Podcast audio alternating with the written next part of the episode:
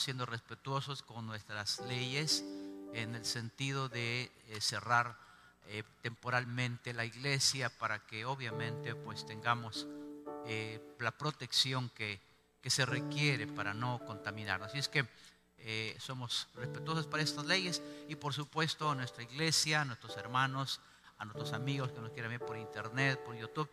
este es un momento oportuno para ver que la iglesia está trascendiendo y cómo viene a mi memoria aquellas palabras que dice la Escritura, que habrán tiempos donde la gente llegará a tocar a las iglesias buscando, porque tienen comezón de Dios y será muy tarde para escuchar la palabra. Pero doy gracias a Dios porque la tecnología nos permite de manera virtual, de manera temporal también, eh, presentar el Evangelio de Jesucristo. Así es que esta mañana tengo para ustedes el diseño de la protección de Dios el diseño de la protección de Dios. Y para eso vamos a ocupar la escritura en el Salmo número 91 y voy a ocuparle casi todo el Salmo para que tengamos una idea. Dice la escritura, el que habita al abrigo del Altísimo morará bajo la sombra del Omnipotente. Diré yo a Jehová, esperanza mía y castillo mío, mi Dios en quien confiaré. Él te librará del lazo del cazador, de la peste destructora con sus plumas te cubrirá y debajo de sus alas estarás seguro. Escudo y adarga es su verdad.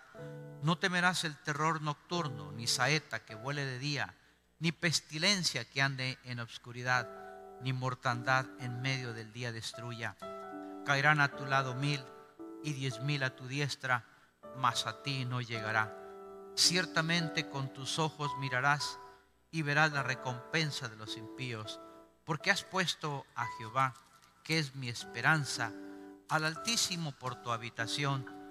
No te sobrevendrá mal ni plaga tocará tu morada, pues a sus ángeles mandará acerca de ti, que te guarden en todos tus caminos. En las manos te llevarán para que tu pie no tropiece en piedra.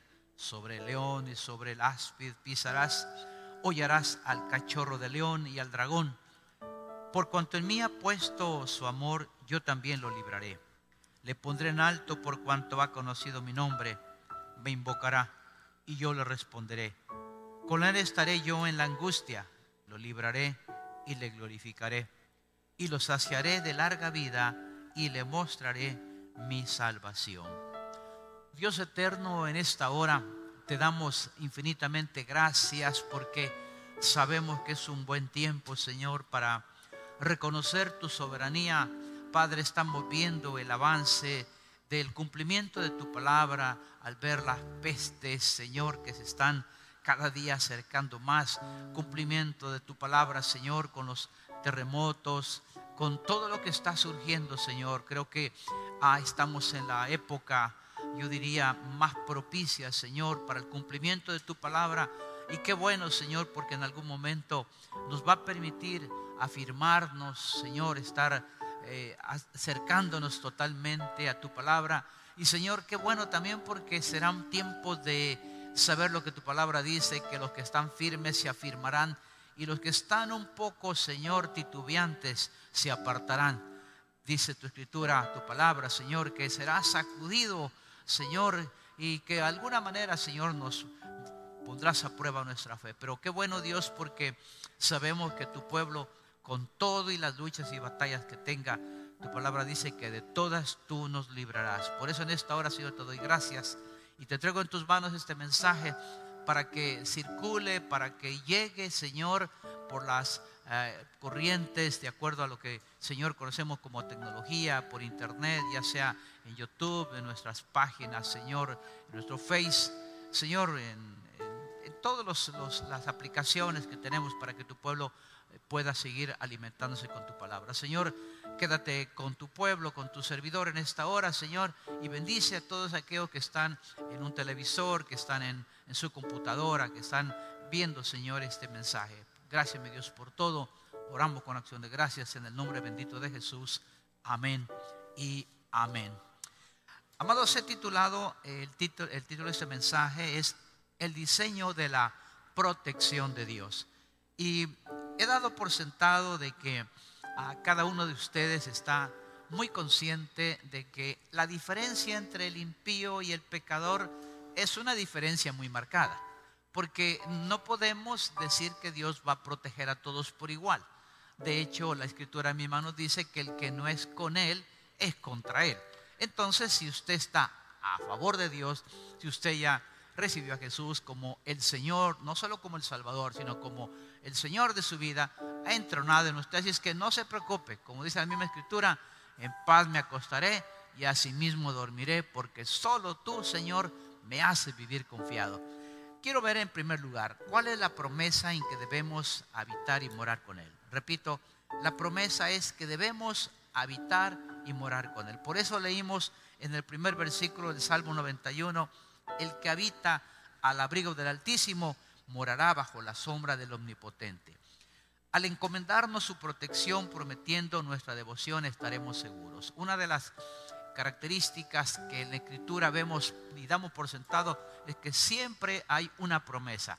Y en esa promesa hay una condicionante. Él está diciendo que si nosotros habitamos bajo su abrigo, pero habla también de morar bajo la sombra de Él. En otras palabras, tiene que haber de parte nuestra eh, lo que yo le llamo habitar y morar. Es decir, que un temor, por ejemplo, con la famosa pandemia del coronavirus, eh, coronavirus que está causando estragos en varios países, no tiene para nosotros más que tener el cuidado correcto, por supuesto, no exponernos. La Biblia dice que el sabio ve el peligro y se aparta. En otras palabras, no podemos nosotros quedarnos eh, sentados esperando que el enemigo nos ataque, por supuesto. Pero sí nos da la escritura la, forma, la muestra de que su protección hace la diferencia. No podemos estar eh, pensando, ay, pobrecito de mí, ¿qué voy a hacer? me voy a morir. No, hombre, amados, recordemos que todos nuestros días están contados. No hay un solo día que podamos agregarle más tiempo. Usted no va a morir ni antes ni después. Usted no va a morir eh, porque el Señor, la famosa peste coronavirus va a... Amado, usted si es su día, va a ser ahora. Va a ser con una caída, va a ser por de cualquier manera. Siempre va a haber una protección de parte de Dios. Y por supuesto ya el día de su muerte, pues ya está, obviamente ya está, eh, igual que el mío, ya está anotado. Así que no se preocupe que Dios no le va a, en este momento ni agregar ni va a quitar más tiempo de acuerdo a su promesa. Así es que yo sé que esto suena absurdo, pero hay más personas que pasan enfermos por el temor. Ustedes recordarán que yo les conté una anécdota de un libro que leí hace algunos años que se llamaba El viejo del pueblo. Para mí eso fue sorprendente porque lo ilustra de esta manera. Dice que de repente se oyó una peste que llegaba a, un pueblo y estaba un hombre de manera pues, alegórica, una vara muy larga, con un, su bastón. Y él le preguntó, ¿y qué estás haciendo acá? ¿Qué vienes a hacer aquí? ¿Y tú quién eres? Dice, yo soy el viejo del pueblo, yo cuido este lugar, aquí nadie puede entrar, nadie puede pasar. Y yo tengo muy claro y muy presente que nuestro Dios fue tan bueno que eh, ilustra a, través de este hombre que le dice, ok, tú eres la peste, ve, destruye, termina. Y podemos darnos cuenta que ah, al salir la peste le dice el viejo del pueblo, ¿y qué pasó contigo? ¿Me engañaste? No, no te he engañado. ¿Cómo no? Le dice. Tú dijiste que venías a matar 500 y has matado 5 mil. ¿Qué sucedió? No le dice, yo maté 500, pero 4 mil 500 mató el miedo. Y eso es lo que está pasando ahora con las pestes que estamos viendo. Esto es lo que está sucediendo en nuestros tiempos ahora cuando las personas están queriendo en este momento cubrirse, protegerse, cuando realmente vemos que todo es producto del miedo. Y por supuesto, perdón, hay una psicosis colectiva, ¿verdad? Que aparecerá en el viento, que va a cruzar por fronteras, que si se acerca a usted. Bueno, yo le tengo una noticia. Vivimos en tiempos tan difíciles que yo tengo una palabra para usted y lo dice el Salmo 91.3. Él te librará del lazo del cazador, de la peste destructora. La mente es un poderoso enemigo o amigo, dependiendo cómo usted lo quiera ver, y que muchas veces nos traiciona nuestra mente. Por eso Pablo dijo a Timoteo, Cuídate de ti mismo, porque nuestra mente nos puede llevar al punto donde nos puede absorber el pavor, el, miedo a lo desconocido. Por supuesto, usted sabe la diferencia entre temor y miedo. El temor es algo visible. Por ejemplo, usted ve un animal, un perro, usted es visible, el animal viene, usted viene a su base de datos, a su cabecita, sale corriendo, camina, etcétera, y usted logra automáticamente, pues, eh, evitar eh, el, temor, porque por lo menos eh, usted se puede proteger. Pero el miedo es algo imaginable. El miedo es aquello que usted está siempre pensando, ¿será que va a pasar esto? ¿Será que se oye este ruido? El miedo es el que termina mucha gente. Y es un momento oportuno. La Biblia dice que llegaría un tiempo donde sacudiría, dice, para ver quiénes están firmes, porque es indudable que muchos en esta época se van a apartar y se van a apartar porque el miedo los está apartando, no por otra cosa. Vivimos tiempos donde nuestros enemigos, vuelvo a recordar, son diversos, pero Él insiste y el Señor nos dice, Él te librará del lazo del cazador, de la peste destructora. Pero bien, ¿cuál es la diferencia entre vivir en estos tiempos con Dios y sin Dios? Bueno, la escritura nos da un ejemplo y está en Isaías capítulo número 59. Y la persona sin Dios es una persona que anda ciegas. Es decir, no camina en luz. ¿Por qué? Porque es Dios quien nos ilumina. Y yo quiero que vaya conmigo a Isaías capítulo número 59 y vamos a hacerlo de acuerdo a la escritura. Y voy a leer algunos pasajes, me voy a enfocar en el versículo número 10 específicamente, pero quiero darles un poquito el contexto. El 8 dice, no conocieron camino de paz, ni hay justicia en sus caminos, sus veredas son torcidas, cualquiera que por ellas fuere no conocerá paz. Por esto se alejó de nosotros la justicia, no nos alcanzó la rectitud, esperamos la luz he aquí tinieblas resplandores y andamos en oscuridad. Y aquí viene el versículo que quiero ver con ustedes y es el 59, número 10. Y dice, palpamos la pared como ciegos, andamos a tientas como sin ojos, tropezamos a mediodía como de noche, estamos en lugares oscuros como muertos. Eso hace la diferencia entre un cristiano que obviamente conoce al Señor, tiene temor de Dios, sabe que el ángel de Jehová acampa alrededor de los que le temen y les defiende y nunca, nunca estaremos solos. De hecho, dice la Biblia, en la escritura, literalmente nos dice, dice que Él estaría con nosotros todos los días hasta el fin de los siglos, dice en Mateo 28, 19 y 20. otras palabras, Él nos garantiza, nos da seguridad, nos da confianza. Pero la persona que está sin Dios, lógicamente, va a tener mucho temor y no solo temor, va a tener mucho miedo algo que es infundado. Y claro, la inseguridad nos produce el pecado de la duda. Y el pecado de la duda hace que nuestra mente esté jugueteando. ¿Será que es verdad? ¿Será que es mentira? ¿Lo debo hacer? ¿No lo debo hacer? ¿Cómo debo comportarme? Y empieza la duda en nuestro corazón a, empezar a hacernos sucumbir.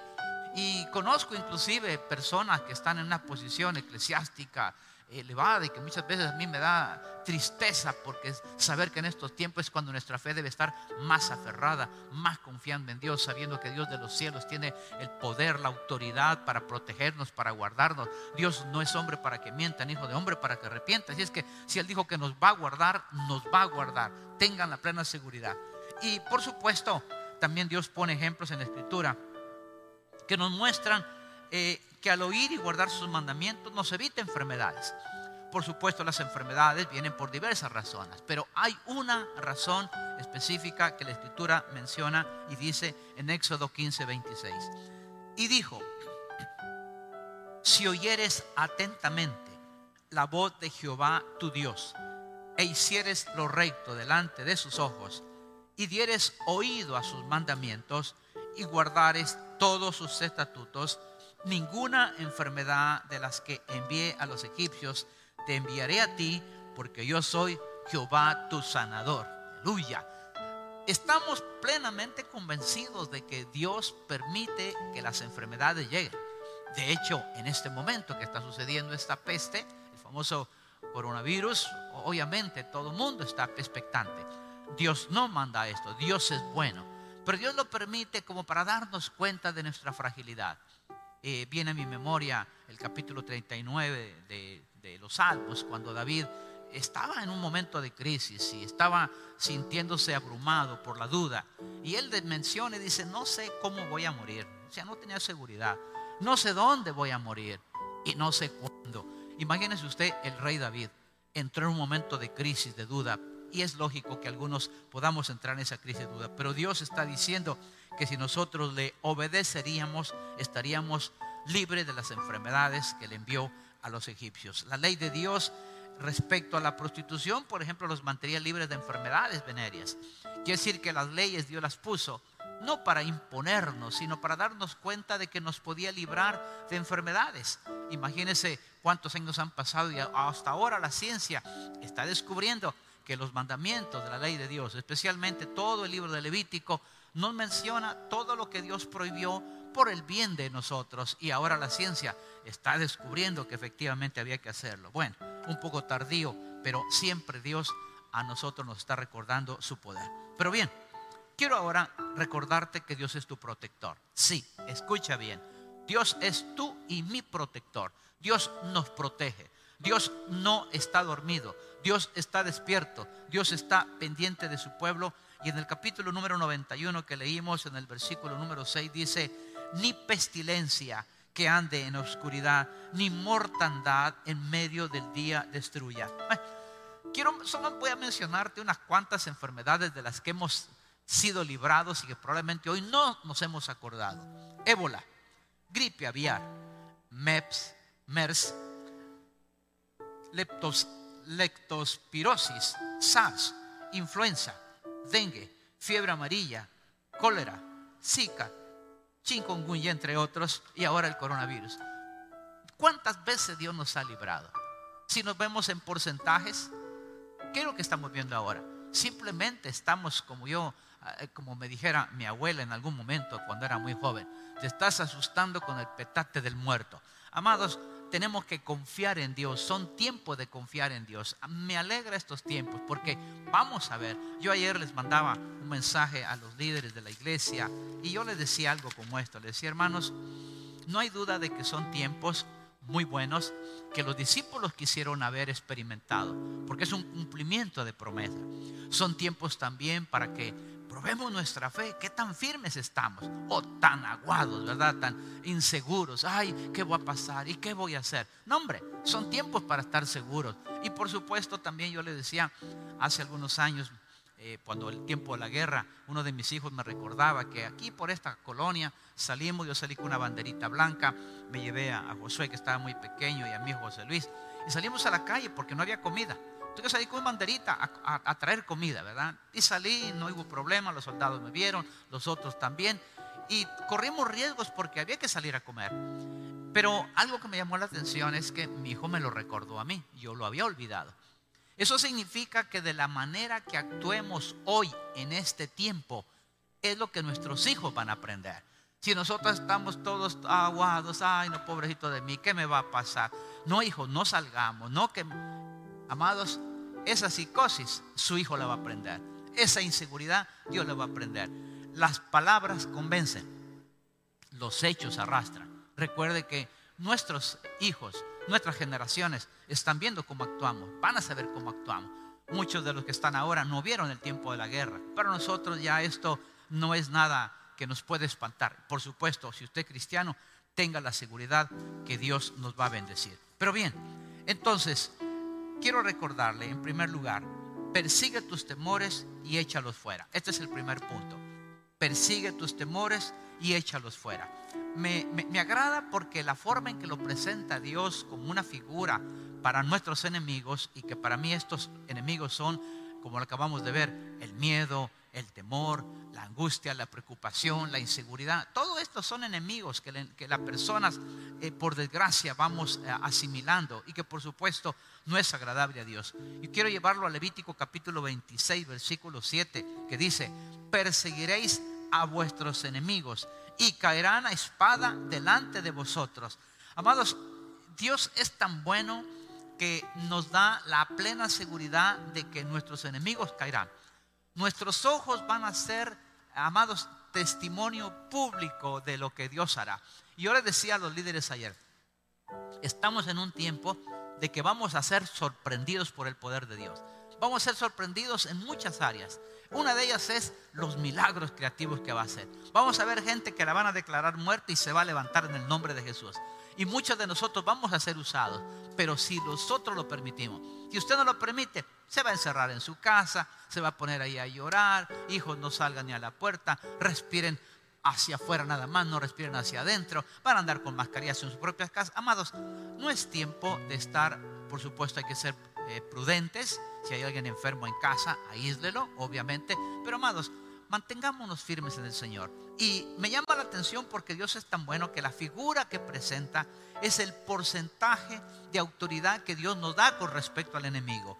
Y nos dice en Levítico capítulo 26, versículo 8, dice, cinco de vosotros perseguirán a ciento. Oiga bien, cinco de vosotros perseguirán a ciento. Y luego continúa y dice, y ciento de vosotros perseguirán a diez mil y vuestros enemigos caerán a filo de espada delante de vosotros. Vean la proporción. Amados, no es un momento, no es un momento para sentirse, ay, ¿qué voy a hacer? No es un momento para que, es un momento de gozo, de alegría. Ahora es cuando nuestra fe es probada. Ahora usted va a ver a sus enemigos caer. Cuando digo enemigos, estoy hablando de las enfermedades, estoy hablando de esa psicosis. Mire, hay más gente enferma ahora de migraña, ¿sí? Y que tiene eh, artritis, rinitis, otitis, todas las cosas que a usted se le ocurran. ¿Por qué? Porque el cuerpo, escúcheme bien, las emociones matan.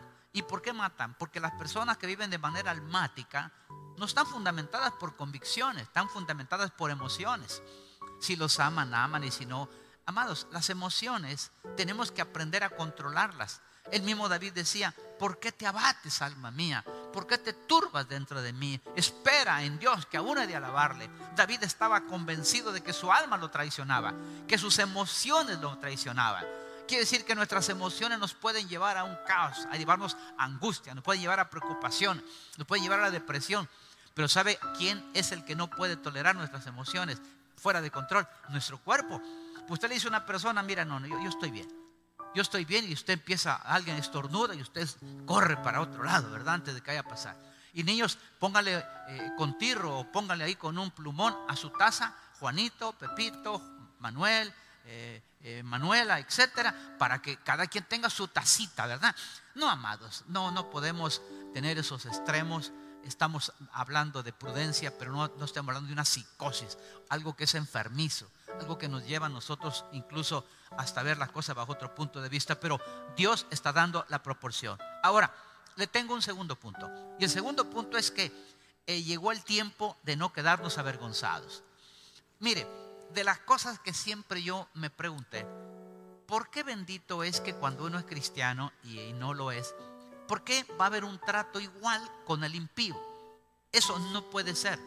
Porque si hay un trato de Dios, escúchenme bien, si hay un trato de Dios a favor nuestro, no puede ser el mismo trato para el impío. En otras palabras, lo que trato de, resaltar, hermanos, es que es importante que no, no hay, no es posible, no se puede que Dios nos compare exactamente al impío. El impío tiene un trato como lo tiene también, eh, lo tiene el cristiano. En otras palabras, usted no puede, en ningún momento, usted no puede, no puede, escúcheme bien, no puede usted en ningún momento compararse con el impío. Dios tiene un trato diferente, un trato preferencial, yo diría. ¿Por qué? Porque somos sus hijos. Sencillo. Eso hace la diferencia. La diferencia no la hace en ningún momento, escúchenme bien, no la hace el que yo diga yo creo en Dios. Dice la Biblia que aún los demonios creen y tiemblan.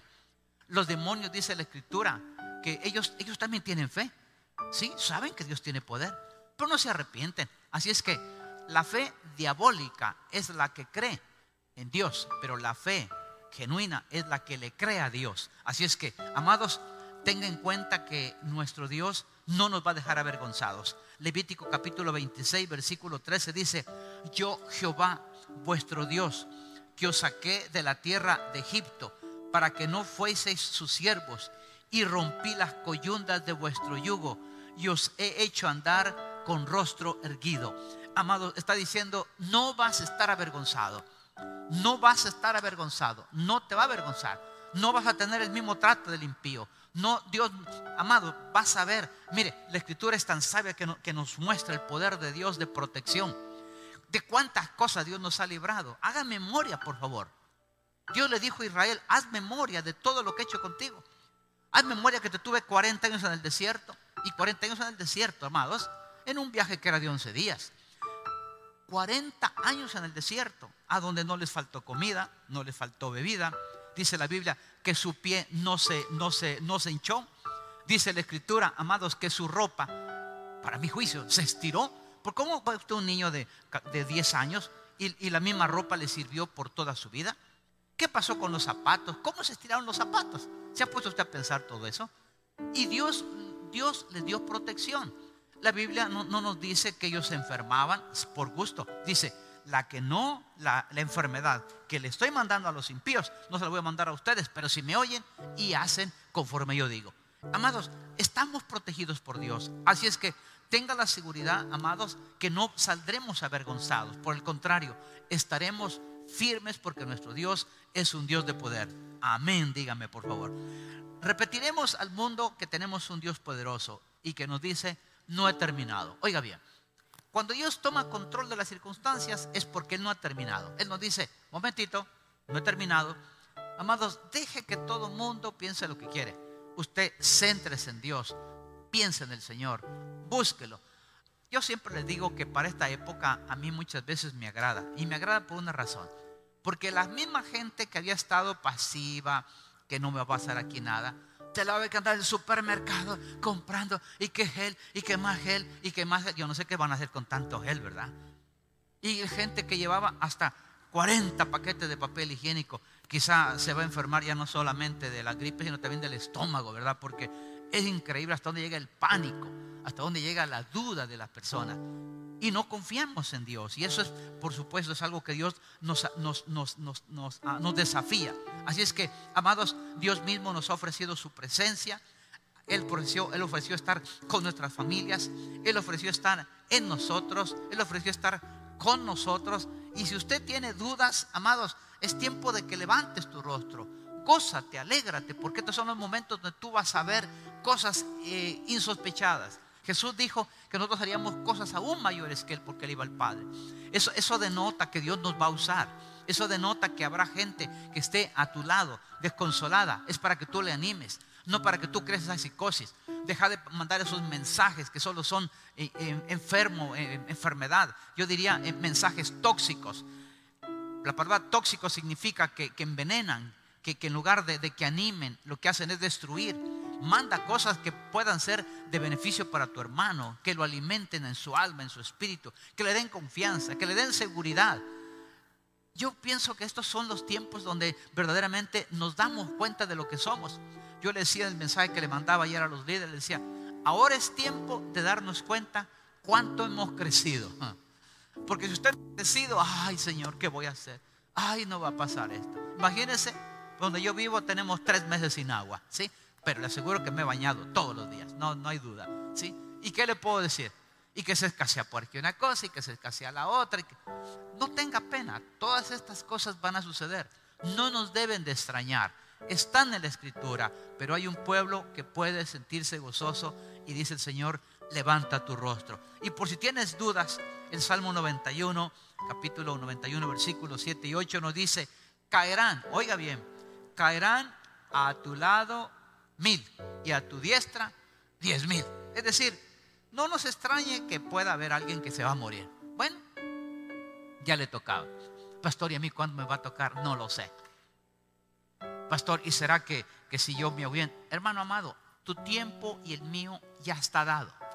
Ya hay una fecha específica. Pastor, y entonces sí, ¿para qué entonces uno, uno se cuida, hace ejercicio y come si hasta el tiempo? Sencillo, lo que cambia es la calidad de vida. Por eso dice Pablo que no descuidemos una salvación tan grande. Cuidar nuestro cuerpo, escucharlo, saber qué comida no debemos tomar, saber que debemos de ser prudentes y tomar cierto tipo de vitaminas para protegernos, levantar nuestras defensas, hacer cosas correctas. Por supuesto que todo eso es, es adecuado, pero no significa que nos va a eso agregar más años. Simplemente nos va a dar un tipo de calidad de vida diferente aquel que pasa enfermo. No es lo mismo estar siempre con dolor de cabeza, dolor de rodillas, dolor de espalda, que tengo un problema de, qué sé yo, de todo tipo, ¿verdad? Eh, que mire que tengo reflujo, pastor, claro, estás comiendo demasiado picante, estás tomando café, estás haciendo desarreglo, te va Y por si fuera poco, te preocupa y la angustia que hay de qué me va a pasar y que, y que el virus viene por el aire y que pastor y cuando venga como hago y que me agacho y que ahí sacan un montón de cosas. Y yo lo ponía en un desayuno esta semana, como que fuera una garrapata y que si está en el metal dilata 10 horas y que si está en las manos dilata 40 y que si respira alguien a, tres, a, tres, a tres pasos debe de alejar.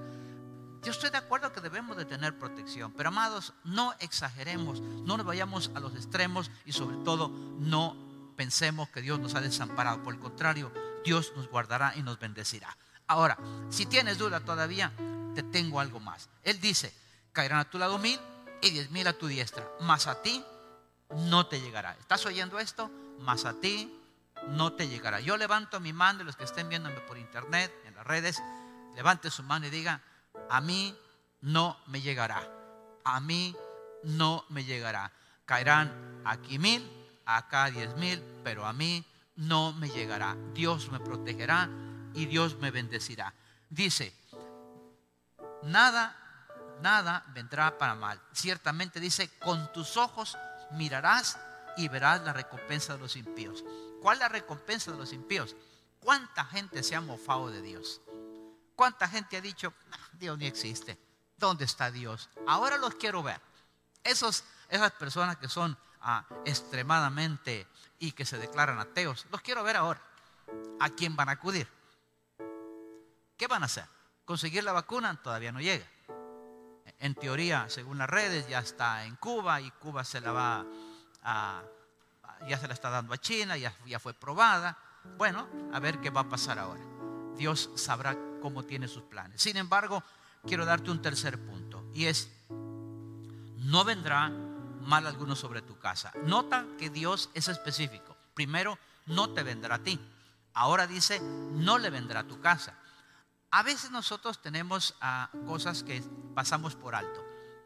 El pueblo de Dios está bajo cobertura, está bajo la protección de Dios. Sin embargo, nosotros nos damos cuenta que nuestras familias de repente alguien muere y uno le pregunta, mire, y, él venía, se congregaba, era cristiano, asistió a una iglesia.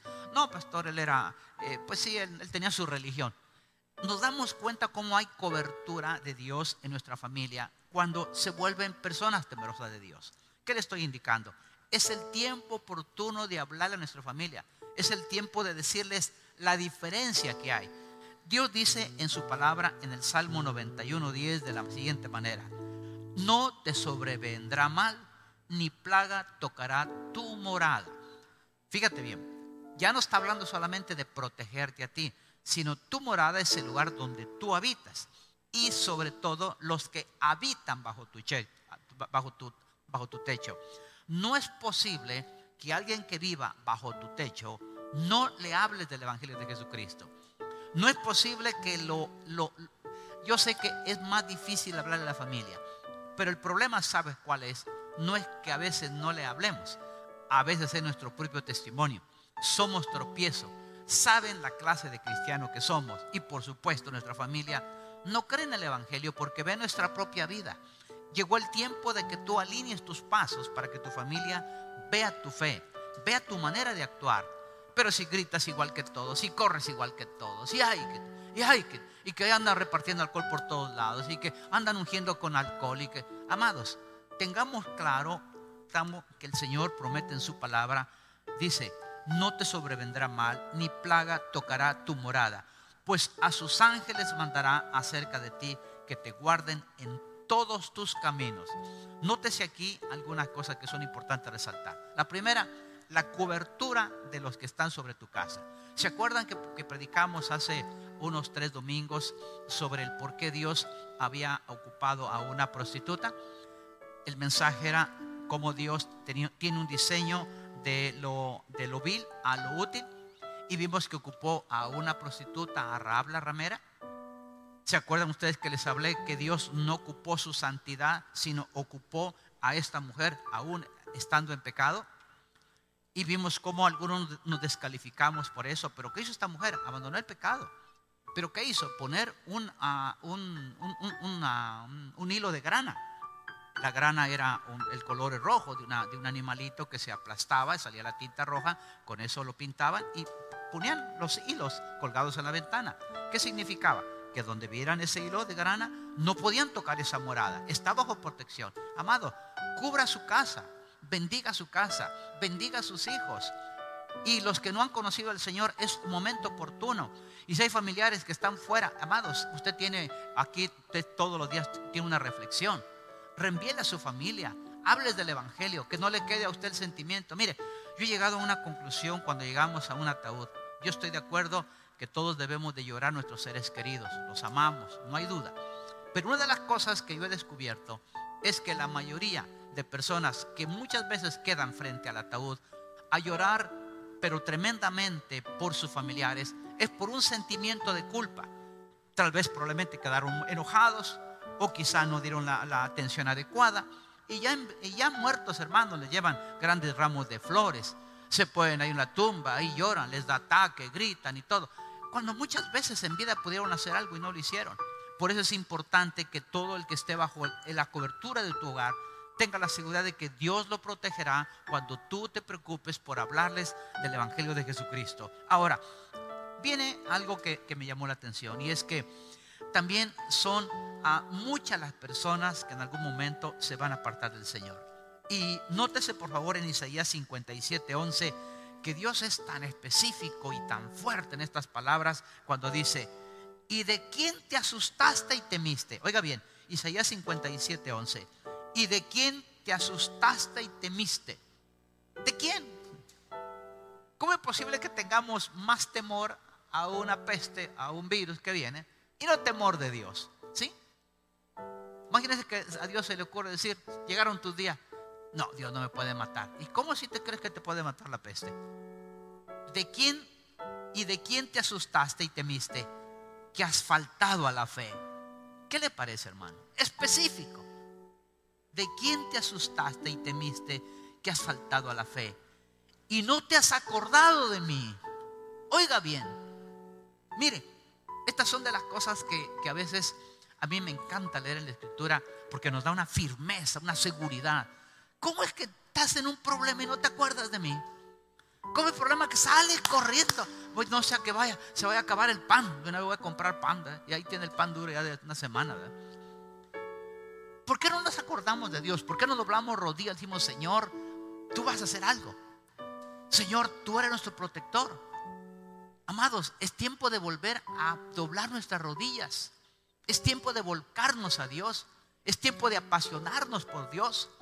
Que se termine ya esa trivialidad. Que se termine ya eso que le dijo Dios a la iglesia de la Odisea. No sos frío, no sos caliente, te vomitaré de mi boca. Porque en los momentos de crisis es cuando se prueba nuestra fe. Oiga bien, ¿y de quién te asustaste y temiste que has faltado a la fe? Y no te has acordado de mí, ni te vino al pensamiento, es decir, ni pensaste en Dios.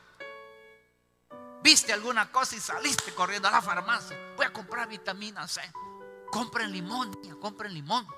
Ahí andan diciendo que con agua caliente. Ahí andan diciendo que no sé qué. Y usted, el todo, el andan diciendo, anda por todas partes. Unos que sirve, otros que no sirve. Total, que usted se queda de repente, ¿qué hace? Y sabe que dice Dios, no pensaste en mí, ni siquiera me buscaste. Y mire, él continúa, dice, ¿no he guardado silencio desde tiempos antiguos y nunca me has temido? Nos está desafiando Dios para decirnos, ¿qué pasa contigo? ¿Qué te sucede? Te he estado esperando, ¿sí?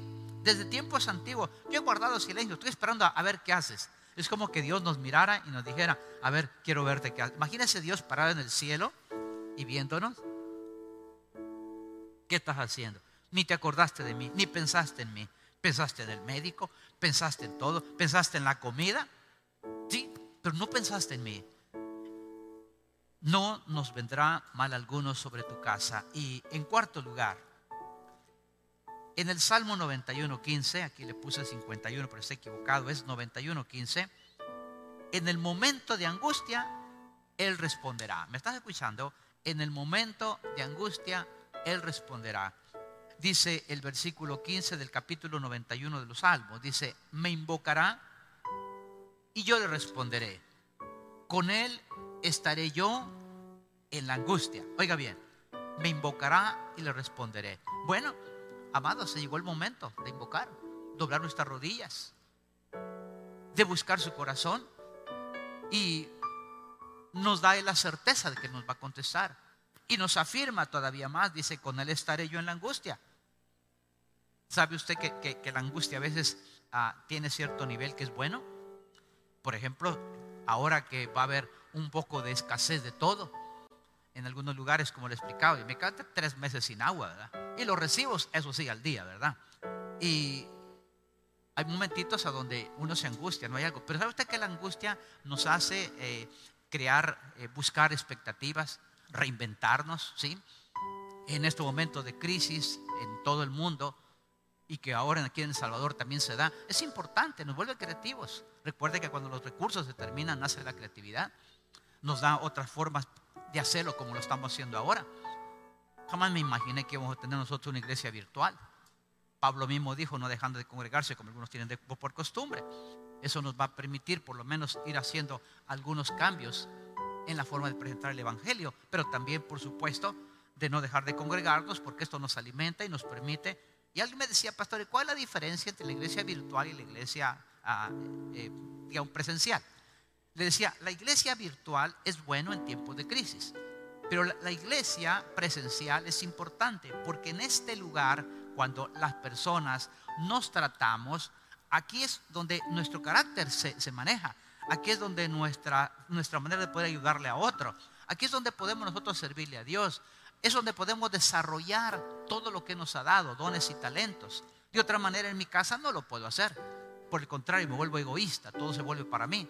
Entonces cuando uno se congrega, como dice Pablo, es porque desarrolla su llamado, el servicio a Dios y su relación con los demás. Pero bien, no he terminado. Los tiempos de crisis son propicios para acordarnos de Dios y ver nuestra propia incapacidad.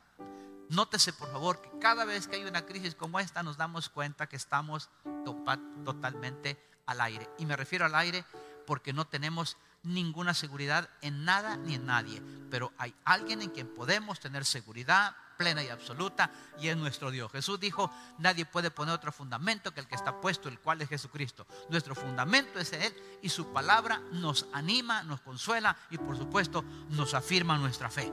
El invocar e interceder es para que el Espíritu de Dios responda en tiempo de angustia. Mire, ¿sabe a mí sí qué tristeza me ha dado? Y lo digo con todo respeto porque esto sale también al aire.